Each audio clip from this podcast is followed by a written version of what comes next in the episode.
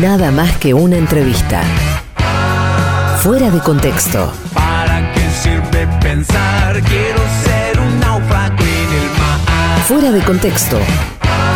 Mucho más que una entrevista. ¿Para qué sirve existir? Quiero ser un oso y dormir. Sarranz, Rodríguez, una invitada y vos.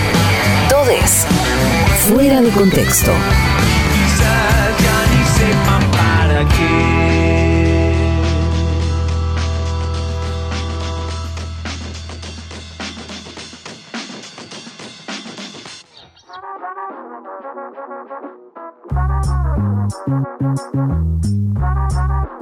Nueva temporada de Fuera de Contexto aquí en el Destape Radio. Volvemos tras dos meses de descanso. Cambio de horario, cambio de día. Estábamos los sábados. Se habrán dado cuenta de que estamos los domingos.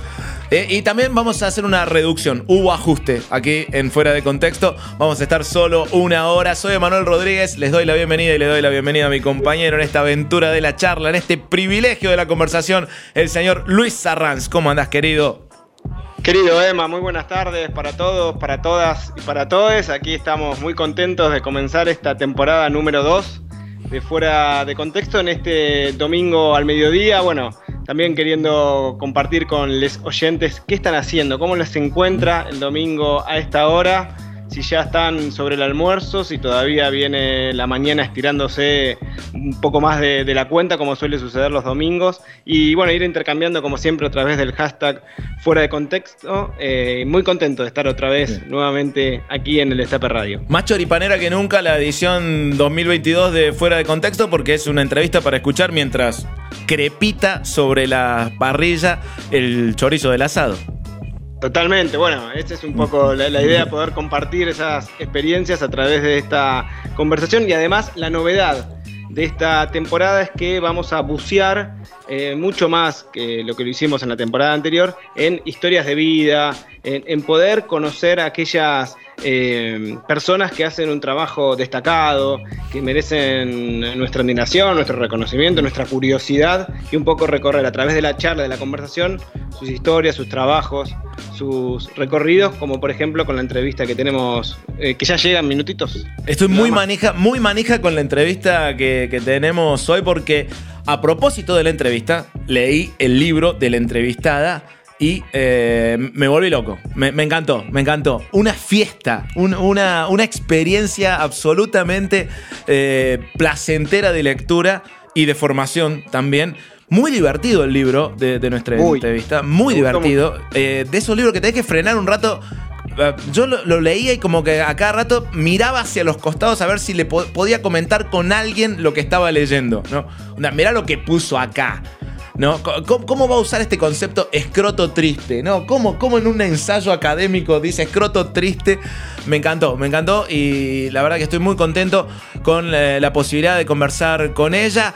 Muchos en Twitter la, conocen por su arroba, es una de las tuiteras fundamentales, hay que seguirla sí o sí para, para medirle un poco el pulso a la red del, pajarito, además para medir el, el, pulso más sano, más divertido que tiene esa red muy oscura, ya vamos a hablar de esa oscuridad también con, con, con ella. Estamos hablando de arroba la Inca Natalie Incaminato, reciente incorporación del programón del Destape Radio, maldita suerte. Felicitaciones a maldita suerte por esta incorporación Nosotros vamos a conversar con ella sobre su, su libro Peronismo para Jóvenes y sobre todas las actividades que, que, lleva adelante. Está comenzando esta nueva edición de Fuera de Contexto. Tenemos una hora menos que el año pasado, así que vamos a ir mucho más rápido.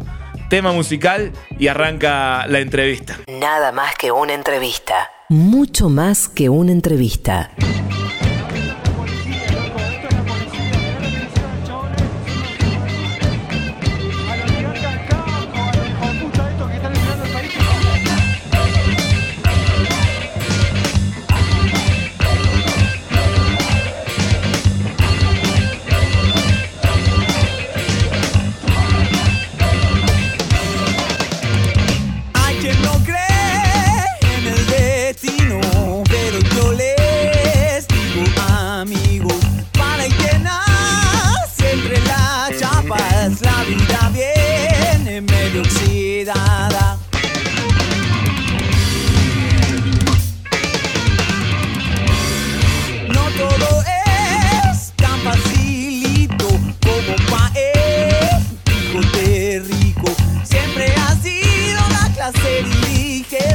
La que ha creado a los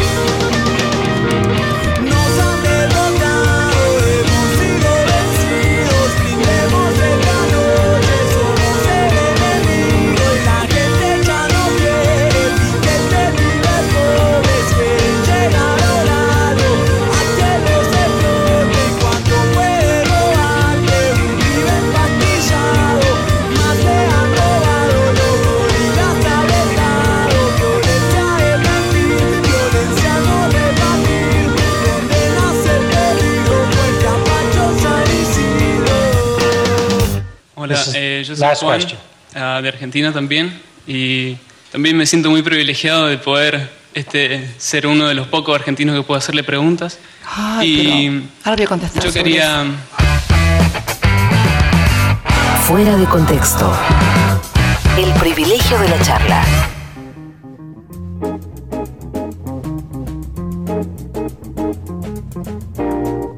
Seguimos aquí en Fuera de Contexto en el Destape Radio, momento de la entrevista que nos convoca. Nuestra invitada del día de hoy es profesora y doctora en letras. Tiene, bueno, se ha incorporado recientemente al Destape Radio en Maldita Suerte. Tiene una profusa actividad en, en Twitter. La conocemos como arroba la inca guion bajo. Acaba de publicar un, un libro, un librito según su, vida, de Twitter, Peronismo para la Juventud, una de las lecturas más recomendadas en estos, en estos tiempos. Eh, absolutamente lo, lo recomiendo por todo concepto, por eh, formación, por placer de la lectura, por realmente de los libros que hay que leer en este, en este momento. Bueno, es un enorme placer para, para nosotros presentar a nuestra entrevistada del día, Natalie Incaminato. Bienvenida a Fuera de Contexto. Gracias, gracias, Emanuel Luis. Bueno, han exagerado, después les voy a dar la plata que les, que les prometí para estas palabras, porque acá ya empieza, viste, el, el tongo. No, la verdad Exacto. están siendo absolutamente hiperbólicos, pero bueno, muchas gracias. He he notado que en el destape son todos así, gente muy, muy amable, muy exagerada con el- la amabilidad, así que muy contenta. Es como una metafísica del entusiasmo eh, esta radio, eh, Sí, hay algo de, de la manija, de la manija eh, colectiva que funciona muy bien. Es muy manijera, es una radio muy manijera. Sí, y pero bien, porque la verdad que, qué sé yo, vieron que a veces los espíritus en algunas, en algunos lugares laborales no es ese, es al contrario, es la, la competición, el no sé, y que, que es natural, Mm. puede pasar, pero acá no, hay, hay como una cosa de vamos todos para el mismo lado, nos empujamos, nos bajamos del Fiat 600, le damos. Hay como una cosa muy linda. Ah, Hay algo de, de- de la manija como herramienta política que, que se pone en juego en, en esta Sí. radio y me parece que para ya em- empezar a entrar en, en materia, eh, en tu libro, ¿no? En, una especie de identidad política que tiene que ver con esto de manijearse, de manejar el entusiasmo, de tratar de sostener una un espíritu alegre. Sí, es eso lo que a mí más me interesa de, de la tradición peronista en general y, y particularmente cuando hablamos de libros y de textos y de tonos, eh, recuperar eso, ¿no? Ese tono satírico pero festivo a la vez, que no es solamente destructor, sino que también es eh, chistoso, eh, que está tanto, estaba tanto en Perón, en la picaresca de Perón, como en Jaureche, por supuesto. También, por supuesto, toda la, la tradición y el imaginario de la fiesta, de- del placer, del goce. Eh, yo lo que quería por ahí en el libro es recuperar, sí, por ahí una cosa más agresiva en la, en la invectiva en contra de- del, del antiperonismo, sin perder esa alegría, pero sí por ahí cierta agresividad eh, verbal, ¿no? Por supuesto, Sí. me refiero. Y mm, también quizás plantear que además del placer y además del goce, eh, forma parte también de- del peronismo del siglo XXI un montón de desafíos, ¿no? Un montón de ponerle cabeza, de ponerle esfuerzo, especialmente cuando uno ve que estamos en los momentos en los que no hay superávit, ¿no? En Claro. donde los commodities, eh, en donde no estamos endeudados y no tenemos plata para pagar taca taca y váyanse, ¿no? O sea, todos los desafíos que implican construir una comunidad organizada pensada no solamente con el Ejecutivo o los políticos peronistas, sino también en términos de sociedad civil, porque también es eso algo que fue importante para el peronismo, que después, como sabemos, dictaduras y Mm. procesos, eso se fue como horadando, ¿no? Cada vez más se desarticuló. Creo que también el destape es un poco eso, es como un intento muy exitoso, eh, que forma parte de otros intentos, por supuesto, pero es volver a pensar en términos de comunidad, de sociedad civil, de empresas también, que porque yo por ahí con lo del libro jodo que y digo que volvimos en forma de mercado también, Hmm, pero en el mejor sí. de los sentidos, en el sentido de Mm. que vos podés escribir un libro sobre peronismo y una multinacional te va a venir a buscar porque vende. Claro. Y eso es algo que por supuesto hay que mirarlo en un sentido crítico por si te porque siempre puedes, puede existir el riesgo de te- que te domestiquen, ¿no? Mm. Pero bueno, con este libro pasó algo muy lindo que eh, pasó algo que yo quería que pase, que no sabía si iba a pasar y que empezó a circular en la militancia. Entonces ahora yo todas las presentaciones que hago son por fuera totalmente de la cosa institucional de la editorial y son todas, viste, choripanes, viste, Mm. eh, locales Mil Flores, locales Néstor Kirchner eh, y, y así. Yo debo decir que me pasaron cosas con el libro. Realmente a- al leerlo, eh, no solo, bueno, por supuesto, la parte formativa y, todo lo que va eh, transcurriendo a lo largo de sus páginas, por, por otro lado me sentí joven, porque si el libro es Peronismo para la Juventud y a mí me estaba interpelando, digo, bueno, no estoy ya tan corrido de época, ¿no? Pero ¿sabés lo que una de las cosas que más me encantó es ese...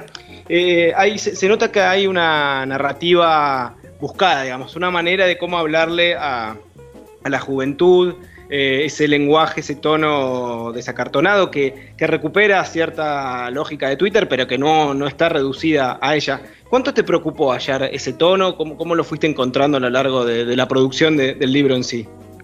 Yo creo que ese tono e- es algo que, se fue construyendo en Twitter, porque viste que yo por ahí tengo el chip de seguir hablando que es una red tonta, que es una Mm. red, pero también es verdad que es una red que ha cobrado mucha relevancia en el sentido de que muchas figuras que nacieron ahí haciendo cierto periodismo ahora son periodistas en los grandes medios, eh, se le está poniendo mucha guita, digo, realmente es una red que ya no es lo que era cuando entré yo, sino que tiene otra importancia. Y ahí yo lo usé como un poco un laboratorio durante varios años de escritura y de un estilo que en un punto es boludeo, porque estoy boludeando, pero en otro punto también hay algo que yo, por, la carrera que estudié, por haberme formado en literatura, sé que ahí hay un cruce deliberado que es un estilo, no es solamente que estoy ahí bardeando, sino que hay un estilo deliberado de mezclar algunas cuestiones académicas o algunas palabras rebuscadas o difíciles para usarlas en una metáfora eh, de genitales, por ejemplo. Bueno, eso es algo que, qué sé yo, hay, eh, está en la literatura argentina, está, no sé, en Lamborghini, pero que yo lo uso para, para pensar la política. Y la verdad que es algo también una construcción de un estilo medio colectivo, porque vieron que ahí en Twitter es mucha gente escribiendo, entonces uno a veces recupera en esto de hablar eh, en un tono que puede ser más o menos comprendido por los jóvenes. Yo igual siempre tengo esa sospecha. Sé que hay jóvenes que lo han leído, que les ha gustado y me han Mm. dicho algo bueno del tono, entonces creo que por ahí funciona. Pero creo que tiene que ver con esa lengua franca que se empieza a generar en Twitter, que es que los memes y las referencias ya son chistes un poco como colectivizados. Sí. Por ejemplo, la referencia algo que recontra funcionó del libro, eh, de, la, de las, eh, per- las pelo de cocker, las macristas pelo de cocker, ¿no? que tienen Sí. el pelo. Eso nació de un tuit bueno. eh, de Sí. alguien que dijo, no hay una, Sí. Un- no hay ninguna señora macrista, no le estoy sacando como la parte que no tenga el pelo de cocker y la mirada perdida de Kurt Cobain. Entonces, claro, eso la pegó y después encima cada vez que aparecía una señora macrista en las marchas de las cacerolas eh, se daba la ley, por poner un ejemplo. Entonces es algo, la verdad, Claro. bastante colectivo, pero que después sí fui construyendo como en ese tono de entre, que la verdad uno, si uno piensa, está Saborido, está Capuzotto, ¿no? Eh, Almirante Brown, digo, son cosas que existen y que ahí un poco hay copia, hay una cosita un poquito original que viene más de, de- de mi carrera de letras, qué sé yo. Pero hay muchas influencias, eso es lo que quiero decir, no es algo tampoco tan que yo digo, no, la verdad, inventé algo, no. En realidad es mucho robo eh, desplazándolo para otro lado. Mm. Porque la idea del libro también era un poco eso, era, bueno, ¿qué haría Jaureche si fuese millennial? Aunque yo ya estoy en el borde, pero bueno, entro, eh, todavía sirve. Millennial, mujer, tuitera y mal hablada, ¿no? Porque Claro. Jaureche, dentro de todo, no era tan mal hablado. Yo tengo ese problemita de que siempre me voy para, para los bajos fondos de la lengua. Me, me corresponde como, como cordobés citar el, el autor de ese, de, de ese tweet, que es un tuitero cordobés. Eh, eh, su arroba es Heraldo Bocio. Heraldo Bocio, Exacto. claro. No sabía que era cordobés, mirá vos. Sí, sí, es coterráneo y, y además usa el- como nombre un- el nombre de un, de un artista del cuarteto, de un grande del cuarteto Ah, cordobés. mirá. Heraldo, Heraldo Bocio. Eh, tengo tengo la, la- la sensación también de, de que hay como una gran pregunta en el movimiento nacional y popular acerca de cómo hablarle a la juventud. Porque se viene dando un fenómeno en el que este, los consumos culturales, eh, las redes sociales, eh, em, dan como una imagen de que la juventud se ha corrido más hacia la derecha, hacia la ultraderecha, encima hacia versiones rancias eh, de, de- la derecha, con, con Milei, con los liberales libertarios, con todo el, el público increscendo que, tiene, que tienen eh, esas, las redes de, de los liberales libertarios, y está esta, esta sensación de duda de, upa, ¿qué pasó? Estamos perdiendo la juventud. ¿Te atravesó una, una sensación parecida a la hora de, de pensar este libro? Eh, no, porque cuando yo lo escribí, en realidad todavía no había empezado la pandemia y yo veía un entusiasmo juvenil por eh, haber sacado el macrismo.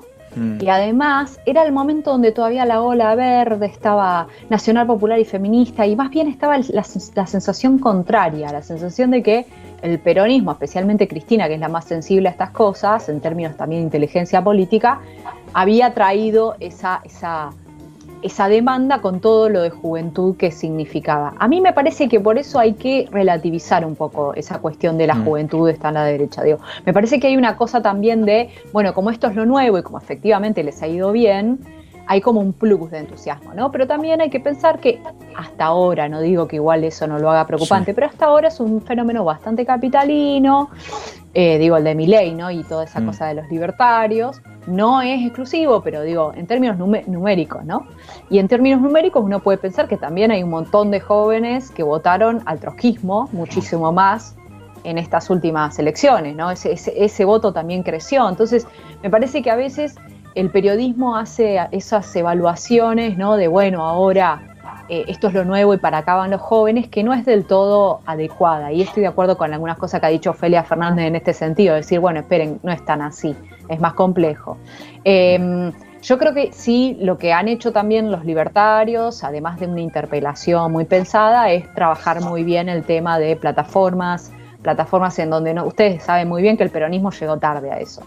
Llegamos tarde a Twitter, llegamos tarde a Twitch, llegamos tarde eh, a YouTube, recién ahora, pero me parece que hay cosas que están pasando y que son muy exitosas y creo que en ese sentido nos estamos poniendo un poco eh, a tono. Sí creo que hacerse, lo que sí me pasó es que en las presentaciones estaba esta ansiedad de cómo le hablamos a los jóvenes, entonces me llamaban del PJ o de no sé qué para presentar el libro y, y que yo hable de cómo les hablamos a los jóvenes. Y yo por ahí decía un poco para tirar, para picantearla, pero dejémonos hacer esa pregunta, porque es lo más eh, eh, piantapibe que hay. Es como, ¿qué hacemos con nuestros niños? Es, que, ¿entendés? Claro. es una pregunta del tipo, ¿cómo el nene no me come? No, dejen de hacer esa pregunta a la puta madre, ya fue, no lo piensen en esos términos. No hay que preguntarse qué hacemos con los jóvenes, y en todo caso, pienso en, no sé, figuras como Cristina. Cristina es una, una figura que interpela a un montón de, de chicos y de chicas y nunca ella habla, es más, ella habla como una tía que a veces es medio ridícula, pero de una manera a propósito, ¿no? El tomar mate como, con chocolate, esas cosas que dice que no tienen nada ni de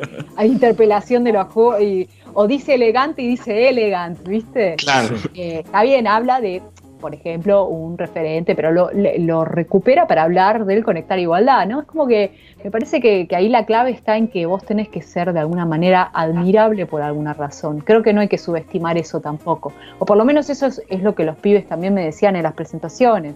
A veces se nos subestima, creen que para hablar para hablarnos a nosotros hay que usar nuestras palabras o nuestros códigos y a veces lo de lo que se trata es de otra cosa, ¿no? Mm. sin igual menospreciar la importancia de eh, estar en determinadas plataformas que usan los, los más pibes o de eh, manejar algunos códigos o de qué sé yo. o- pero yo lo pienso más en términos de espacios a ocupar y de causas. Mm. No sé si tanto de lenguaje. Porque aún yo usé ahí un lenguaje medio juvenil, pero también es un lenguaje tuitero y después mezclo algunas cosas que no son ya muy, que ya no son centennial ni en pedo, que ya son medio incluso de, de señora de 35 años.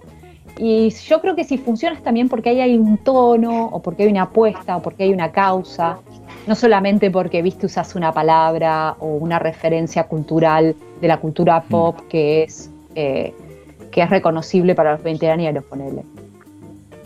Estamos conversando con Natalie Incaminato acerca de su nuevo libro Peronismo para la Juventud, que edita la editorial Paidós, que estamos recomendando entusiastamente. Tiene prólogo de Saborido, eh, que también fue entrevistado en la temporada pasada en Fuera de Contexto. Y una de las cosas que me pasaba al leer el libro era eh, evocar mi propia juventud, eh, con respecto al peronismo. En, en ese punto creo que compartimos generacionalmente que nuestra juventud fue pre-kirchnerismo, pre-kirchnerista. Entonces quería preguntarte en ese sentido, ¿cómo fue tu juventud y tu vinculación con el peronismo en tu más tierna adolescencia? A mí lo que me pasaba es que, claro, yo viví el menemismo y encima cuando empecé ya a tener un poco de, de conciencia mínima, era ya el final. O sea, la, la- la parte donde se empezó a pudrir, claro, encima yo soy de Vietma, de Río Negro, donde se vivió muy, muy dura todos los ajustes, entonces era un recuerdo de mis viejos yendo a marchas y manifestaciones. En mi casa, la verdad que yo no puedo decir que ya de bebé tenía una foto de Perón y Evita en la cocina, tampoco radical, es una cosa rara, como una cosa medio de gente trabajadora, de clase trabajadora, con mucha, en ese momento, mucho cansancio con la política, ¿no? Porque, bueno, era lo que diagnosticaba Cristina en esos años, en el 2000 y pico. Acá hay un gran cansancio y una gran crisis de representación porque, bueno, realmente nadie se podía, o muy pocos podían sentirse enamorados con, el peronismo desde Menem. Tenías que ser peronista desde antes, tenías que ser menemista, pero la verdad me parece que no interpelaba mucho. Entonces, la verdad que ahí tuve una, adolescencia y un secundario muy marcada por la crisis, porque además fui una escuela pública agraria, entonces eran todas realidades de, de toda gente que se caía, la verdad era así, que el padre no tenía laburo, otro que salía de caño, eh, otros que trabajaban en el campo, digamos, no había, imagínense que yo era como una más o menos privilegiada económicamente y yo era una rata. Entonces era, me marcó mucho políticamente en el sentido de que era realmente muy complicado y era muy evidente que una crisis económica de esas características era algo bien tangible, que lo veías al lado, no, no, no era algo que vos tenías que, bueno, eh, que lo mirabas por, no sé, por la televisión, ¿no? Eh, y después lo que sucedió es que en el, ya en el 2003, claro, yo ya tenía, creo que yo ya estaba estudiando en La Plata, y viste que todavía quedaba como esa cosa, todavía estaba esa desconfianza con Néstor por su relación con Duale, ¿no? Eh, Eve de Bonafini todavía, viste, las madres y las abuelas tenían una desconfianza, pero ya empezaban a haber algunas señales que me caían muy bien de Néstor. Ya había, bueno, derechos humanos ni hablar, ¿no? Entonces ahí fue como paulatinamente, cada vez más, me fui kirchnerizando, rayo kirchnerizador, buquizando de a poco, y cada vez más, ¿viste? Porque yo en un momento tenía esa cosa de, bueno, el apoyo crítico, ¿viste? Pero Sí. después, ¿viste? Ya pasaron los años y uno se, ya, se, empe- ya está listo, basta apoyo crítico. Y ahí es donde empecé a conocer, vi al kirchnerismo, porque el kirchnerismo hizo una, eh, una difusión imp- importante y una relectura del peronismo, eh, muchas zonas del peronismo que, y también algunas las conocía por la carrera, porque, qué sé yo, uno, uno tiene materias de historia, de sociología, donde ve justamente el peronismo desde un lugar más académico y ve algunas discusiones, algunos de los libros que cito tienen que ver con cosas que yo leí ahí en ese momento, pero desde el lugar más afectivo, fue a partir del kirchnerismo y de qué sé yo, de los documentales sobre Evita Perón en Canal Encuentro o en la televisión pública. Eh, ese fue el proceso, ¿no? ¿no? no era algo que ni una identidad que yo traía desde mi casa, eh, ni tampoco algo que yo puedo decir, sí, cualquier peronismo me gusta, reivindico cualquier peronista. Eso es algo muy claro en el libro. Yo el- al menemismo no lo reivindico, nunca lo voy a reivindicar porque me parece Nunca diría no es parte del peronismo. Algunos compañeros sí vieron que dice no es Sí. el peronismo. No, yo digo sí es el peronismo, pero es como la metáfora que pone Saborío en el prólogo. El peronismo es como un mar, vos te metés, de repente te está bañando la solita, qué sé yo, y mirás al lado y aparece Barrio Nuevo. Con una, con una malla de flores eh, y un testículo medio afuera, como Neustadt. Y vos decís, uh, ¿Dónde están mis amigos? ¿Dónde está la gente con la que yo entré acá? Y eso es algo que acepto, por supuesto, pero bueno, después uno dentro del movimiento tiene sus, sus, sus- sus figuras, ¿no? Y después, bueno, cada vez más y nunca, vieron que en un momento incluso muchos peronistas se pusieron muy en contra de Cristina, bueno, nunca sacar del plato, eh, los pies del plato en ese sentido, por supuesto que fue difícil ese último tramo de Cristina, pero bueno, yo bancaba a Cristina. Eh, y ese, digamos, es el peronismo por el que yo apuesto, y eso en el libro se nota mucho.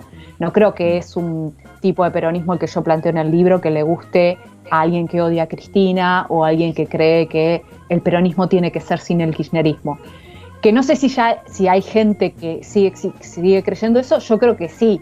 Yo creo que eh, vieron que siempre están. Se En Córdoba hay muchos. como- Bueno, en Córdoba ni hablar, en Córdoba ni hablar, claro. Natalie, eh, tenemos que hacer un pequeño corte musical. Quería preguntarte, aprovechar para, para que nos recomiendes como una banda de sonido para leer Peronismo para la Juventud. Un par de temas que estaría bien leer mientras, eh, escuchar mientras uno está leyéndote. Bueno, tendría que ser las zonas un poco más de manifiesto político, porque te voy a tirar unos que por ahí son demasiado solemnes o demasiado, pero bueno, te diría Nuestro amo juega al esclavo de Los Redondos, que además es un clásico, vieron que Sí. vas a cualquier básica Y y aparece, a sonar. Me parece que es un buen tema, especialmente cuando hablamos del FMI, qué sé yo. Y después la preferida de Néstor, que era Adagio en mi país de Cita Rosa, para recordar a Néstor, me parece que también. Son medio abajo, ¿viste? Va, en realidad eh, la de los redondos no, pero bueno, Adagio es un poquito para bajar con un vinito. Medio poner cara de Iorio, de estar sintiendo realmente lo telúrico, ¿viste? Qué bueno. Bueno, ya, ya regresamos aquí afuera de contexto. Estamos conversando con Natalie Incaminato. Fuera de contexto.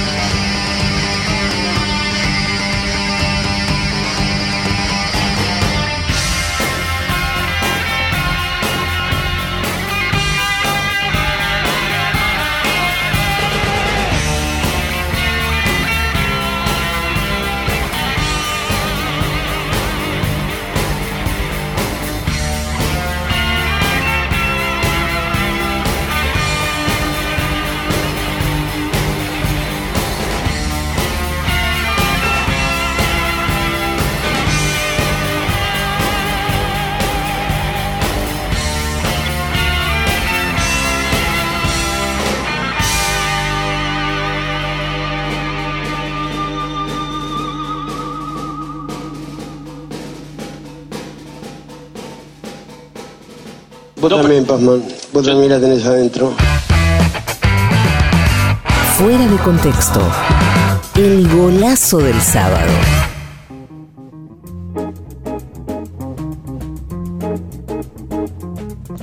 Bueno, ahí pasaban entonces los redondos con nuestro Amo Juega al Esclavo, tema recomendado, pedido por nuestra entrevistada el día de hoy, Natalie Incaminato. Estamos conversando con ella en esta nueva temporada de El Destape Radio, en este programa Fuera de Contexto, en el cual estamos abordando este libro que tanto nos interesó, nos divirtió y nos entusiasmó, Peronismo para la Juventud, de editorial Paidós, donde allí también hay un capítulo dedicado a las mujeres del peronismo, eh, sobre todo a Evita, figura estelar del peronismo, y esta semana, bueno, fue particularmente, eh, digamos, eh, marcada por el 8M, el Día Internacional de, de la Mujer Trabajadora. Eh, y a partir de ahí te quisiera preguntar por eh, cómo se retroalimentan, de, alguna manera está muy bien desarrollado en el libro, eh, y dialogan el peronismo y el feminismo, porque hasta algunos años buena parte del movimiento feminista, o por lo menos lo que emergía como visible, era mayormente gorila, digamos, por lo menos por lo, que aparecía en los medios de comunicación. ¿Cómo es, se fue alimentando ese, ese diálogo entre peronismo y, fe- y feminismo? Eh, yo creo que, mm, como decís vos, por ahí lo más visible era otro tipo de feminismo, quizás más eh, no político, ¿no? No, partidizado, no politizado. Eh, yo creo que si uno piensa en términos de grandes figuras del peronismo, especialmente del peronismo de los 70, hay grandes figuras, incluso que forman parte del gobierno, digo, Dora Barrancos, por ejemplo, que, digamos, vienen cimentando esa relación hace mucho. eh, de, de manera también teórica, práctica, a partir de la militancia. Yo creo que es una retroalimentación muy interesante porque justamente una de las, de las cuestiones del feminismo que a mí más me interesa eh, a nivel global, ¿no? no es una invención argentina, es un feminismo inter- interseccional, ¿no? un feminismo que piense eh, en relación con la clase, con la raza.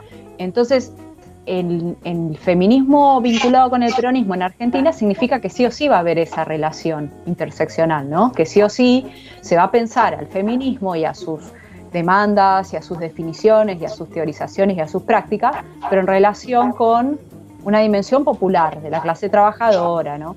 Entonces me parece que eso eh, da un montón de, no sé, profundiza, eh, hace más complejo todo, hace que no se vea la política como una mala palabra, sino como una herramienta de transformación y de poder justamente efectivizar eh, las demandas del feminismo. Me parece que ahí también hubo una retraducción, pienso en la figura de Evita Perón, ¿no? la, figura de Evita Perón claramente eh, como feminista es una retraducción que es, por supuesto, una torsión si uno lo piensa en, ter- en términos eh, estrictamente históricos, porque sí, eh, Evita Perón se peleaba con las feministas de su tiempo, pero las feministas de su tiempo eran liberales antiperonistas. Si por ahí hubiesen sido pro-peronistas, yo no sé si se peleaban, ¿eh? Creo que el peronismo era una cuestión más bien de quién, se- quién es amigo y quién no es amigo. Después más o menos iban armando. Por eso el peronismo en un momento se eh, alió con la Iglesia Católica y después se peleó, digamos. ¿no? No- yo no creo que haya esencias, ¿no? En ese sentido.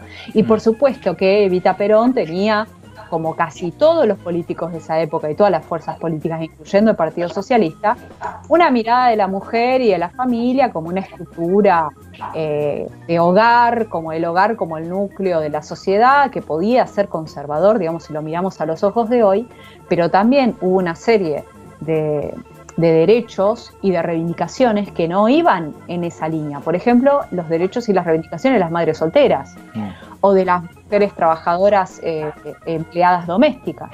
Eso generó y está estudiado un montón de cambios en las relaciones de poder, que está bien, no fueron revolucionarios eh, en el sentido de, eh, qué sé yo, de, de terminar con el patriarcado, ¿no? Pero sí fueron, eh, modificaron ciertas relaciones de poder. Entonces me parece que también empezar a pensar el feminismo desde un lugar mucho más amplio eh, bueno, permite también ver esa retroalimentación. Y la verdad que también hay algo que me parece que las feministas no peronistas y que les puede enojar que el peronismo se adueñe de las banderas, porque vieron que es una constante, siempre hay un enojo porque el peronismo se arruina, se, se adueña de las banderas, ¿viste? Dale, o sea, eh, qué sé yo.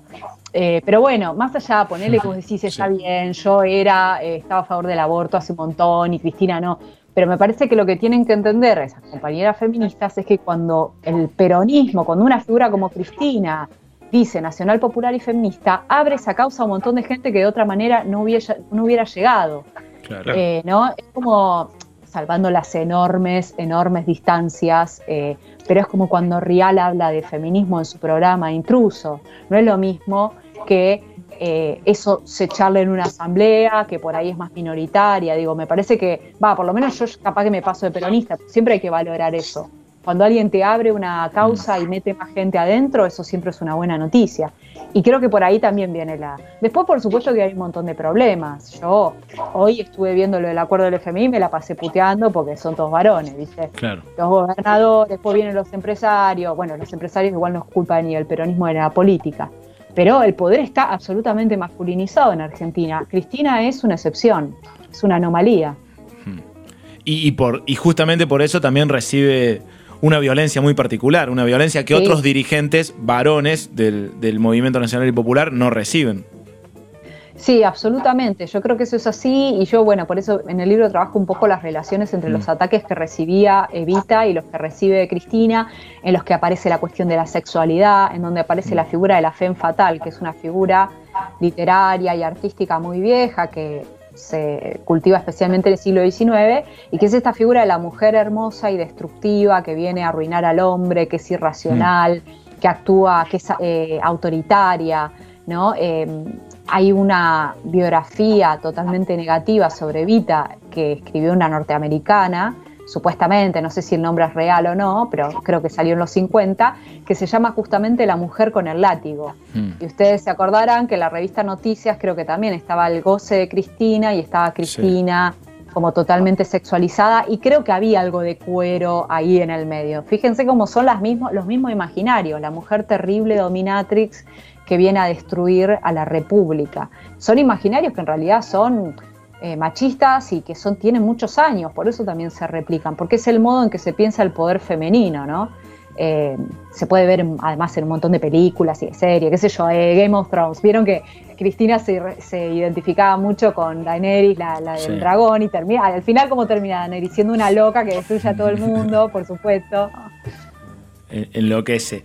Hay, hay- atraviesa tu, libro una pregunta acerca de cómo lidiar con todos estos discursos del odio, con, esta violencia que, habita el, discurso opositor, el discurso antiperonista, ahora también con, los liberales libertarios como una especie de adenda eh, ultra, ultra violenta en, en esa cuestión. Si, tuvieras que darle a, la audiencia de, fuera de contexto un par de consejos prácticos para, para lidiar con esto, ¿qué, tips nos darías? Yo noto, por, la lectura de tu libro, que hay como un espíritu ciertamente espinociano de eh, destruir esas potencias tristes oponiéndoles una cierta alegría, ¿no? Descontracturar el lenguaje, jugar mucho con, con el humor. Por ahí hay una de las claves. ¿Por dónde seguirías? Sí, eso, yo soy muy boluda, el humor te salva. soy muy boluda, el humor te salva, porque me parece que está muy bien, que desestabiliza, que creo que en general lo que yo trato de hacer, como decís vos, eh, citando a Spinoza, es eh, mostrar que el gorilismo es especialmente una pesadez del espíritu, en este sentido, Sí. pasiones tristes, Sí, de sí. resentimiento con el propio país, de estar todo el tiempo tirando para abajo. Eh, y eso me parece que sí o sí te va a dar un tono muy trágico, ¿no? La cultura trágica, el pobre patria mía de Aguinis, eh, la cosa de qué país de mierda, este, en un nuevo día en un país de mierda, ¿no? Siempre es una cultura trágica a la que hay que oponerle, me parece, esta cosa más alegre, sin olvidar, por supuesto, que nosotros también tenemos una cultura trágica, pero es una cultura trágica de construcción de memoria, de, de construcción de, de conciencia colectiva, ¿no? No es esta cosa de estar todo el tiempo. eh, el humor es uno y después también la, la inteligencia y la información y la argumentación. Hmm. Cuando da, a ver, yo en el libro hay- a Fernando Iglesias lo insulto. ¿Por qué? Porque realmente es un personaje que yo sé que no puedo en- entablar ningún diálogo Mm. fructífero, porque además su negocio, su business, es ser un payaso gorila que repite y subraya los prejuicios y los, los rasgos más circenses y bufones de- del gorila. Pero después, bueno, sí, hay otros quizás que son antiperonistas o que son radicales que no sé si tienen los mismos protocolos de pensamiento que Iglesias y que uno puede hacer, establecer una discusión, ¿no? Por ejemplo, con Pichetto, cuando Pichetto eh, enuncia determinadas cosas sobre que eh, lo que hace el Papa Francisco es pobrismo, bueno, ahí me interesa, creo que se puede dar una discusión de por qué hoy en día los planes sociales no son algo que de, lo que es culpable Cristina, ni Alberto, ni el Papa Francisco, sino que tienen que ver con esta situación del capitalismo, en fin. Me parece que se puede combinar esas dos cosas. Por un lado, un humor y cierta agresividad con cierto tipo de antiperonista que no te está invitando a otra cosa, porque te está bardeando, porque te está diciendo que vos, como kirchnerista, como peronista, no tenés que existir en el panorama político y eso también es muy antidemocrático. Pero después quizás también hay una, un lugar, un espacio para poder argumentar desde otro lugar.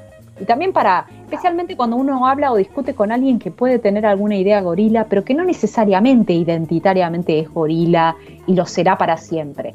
Y quizás uno ahí, en vez de explicarle y de bajarle línea, puede como, pero a ver por qué decís esto, ¿no? Indagar y tratar de buscar los puntos en donde uno puede meter una cuña y decir, che, pero eh, los planeros, che, pero vos sabías que durante Claro. el gobierno de Macri hubo más planes sociales que durante el de Cristina. Claro. ¿Qué pensás de eso? ¿No será porque en realidad eh, Macri generó una, una destrucción del aparato, de cierta zona del aparato productivo? ¿Qué sé yo? ¿No? Meter ahí datos. Y para eso es importante que estemos informados, que agarremos, nos agarremos de los eslogan, porque los eslogan nos sirven para construir política, pero también sepamos que en algún momento el eslogan lo tenemos que complejizar. Porque el eslogan a veces sirve para interpelar y para, para entendernos entre nosotros como una contraseña también, pero a veces hay que dar algo más, ¿no? Porque a veces al otro no lo convences, ¿no? Si vos al otro le decís, más está, te salva el Estado y no el mercado, qué sé yo, anda a saber, capaz que esa persona, incluso si le está pasando mal económicamente, eso no lo puede materializar. Entonces uno ahí tiene que empezar a, ¿no? Eh, complejizar, decir, bueno, en realidad el Estado es muchas cosas, ¿no? El Estado es la policía y el Estado es el Poder Judicial y el Estado es el Ejecutivo, en fin. Me parece que es como ese mix entre argumentación racional, eh, estar informado o informada y a la vez también el humor y cierta agresividad yo creo que, que hay que también, porque ellos lo son y no tienen problemas, ¿no? Claro. Eh, no tienen problemas de serlo. Entonces, en ese sentido, recuperar un poco de ese devolver el guante. Que también lo hacía mucho Perón, que lo hace mucho Cristina, está muy bien. Esa picaresca, ponerle caritas, bueno, sí, un poquito sí, un poquito de bilardismo no, no daña a nadie.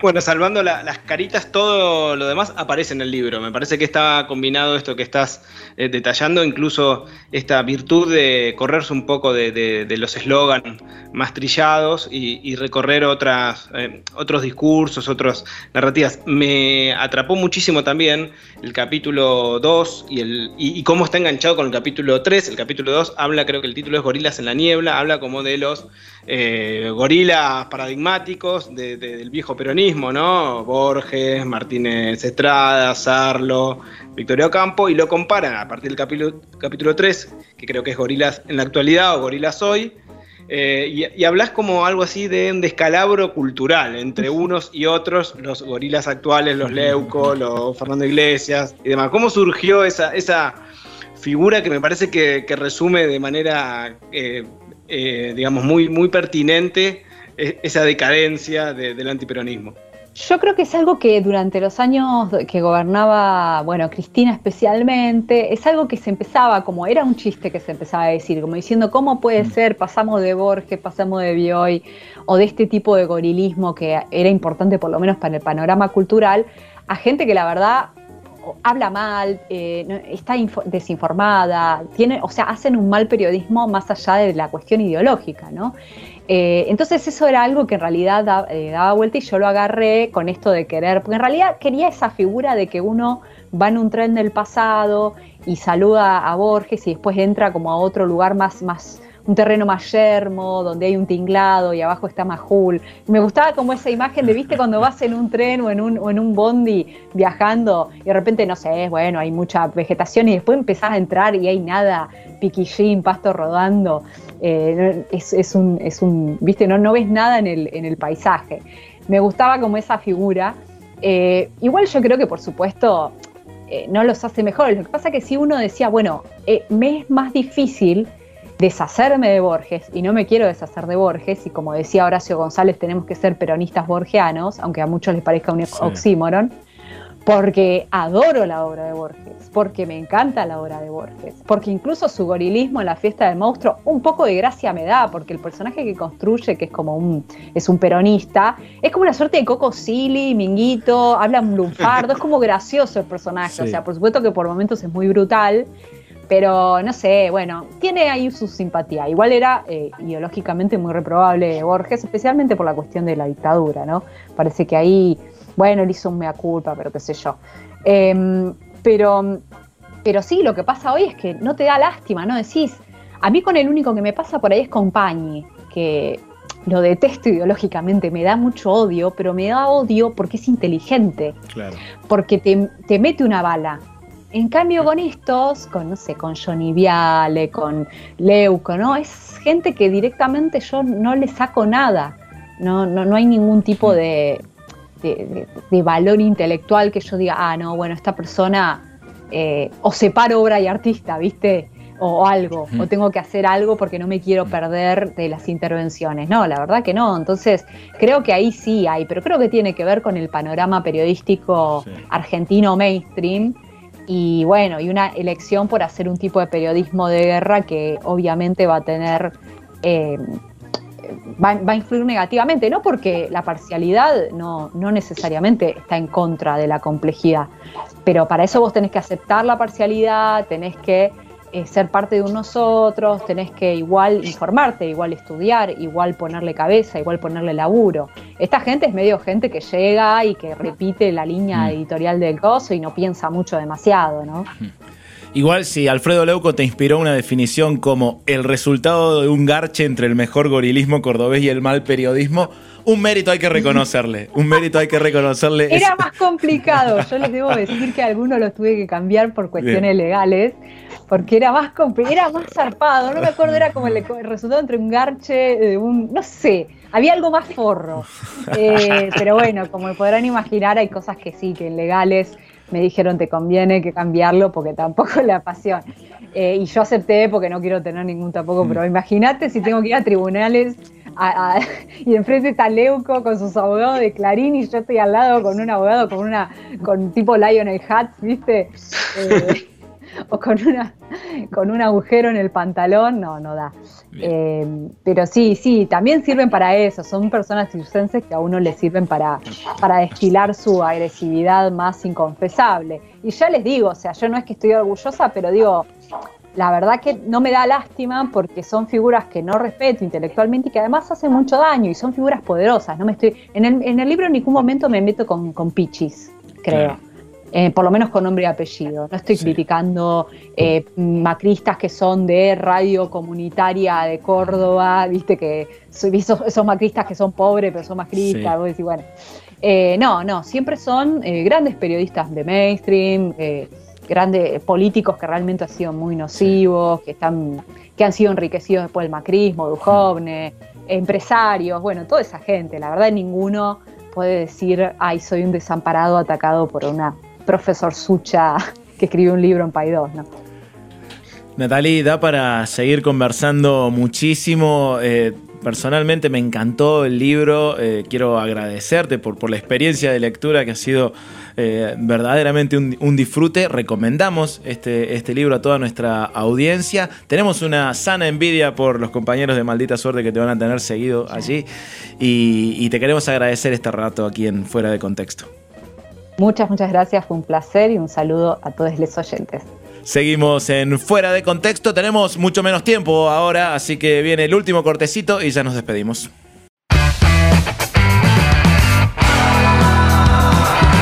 Nada más que una entrevista. Fuera de contexto. ¿Para qué sirve pensar? Quiero ser un náufrago en el mar. Fuera de contexto. Mucho más que una entrevista. ¿Para qué sirve existir? Quiero ser un oso y dormir. Sarranz, Rodríguez, una invitada y vos. Todes. Fuera de contexto. Vamos llegando al final de, esta, de este primer programa de la nueva temporada de Fuera de Contexto. Estamos muy contentos con este regreso, nuevo horario, nueva duración, es todo mucho más fugaz, mucho más fugaz, pero me gusta, es como que se concentra todo ahí en ese diálogo. Y siempre está ahí el privilegio de poder tener una conversación, una charla, en este caso con Natalie Incaminato, a quien le agradecemos muchísimo por su tiempo y por supuesto también por, por su libro que, que nos ha dejado la grata experiencia de haber podido leerlo, compartirlo y ahora disfrutarlo a partir de la conversación con ella. No, eh, como, como comediante también lo recomiendo al libro porque es muy gracioso y tiene una lógica me- medio de, de- de discurso estandapero en el sentido de que no pasan tres líneas sin un chiste, sin un remate, ¿viste? Está habitado de chistes, de chascarrillos, de juegos de palabras, de, idas al pasto, ¿viste? De, de esas cosas. Eh, es realmente muy disfrutable la lectura. Totalmente. Bueno, y vamos también a saludar a, a nuestros queridos compañeros y compañeras del chat de oyentes de Fuera de Contexto en Telegram, que bueno, una vez más están acompañando, en este caso, la segunda temporada del programa, que a partir de hoy comienza todos los domingos a las 13 aquí en el Destape Radio. Así es, tenemos que saludar también a la nueva integrante del equipo de Fuera de Contexto en la producción integral del programa. Llega Aldana Varas, compañera cordobesa. Vamos sumando cordobeses al equipo. Está Nico Colombo también en la producción de este Fuera de Contexto. Pocho Monasterio en la edición final de este producto. Querido amigo Luis Sarranz, te saludo hasta la semana que viene. Te saludo y saludo a las oyentes y los oyentes y nos volvemos a encontrar entonces el próximo domingo aquí en otro Fuera de Contexto. Chau, chau.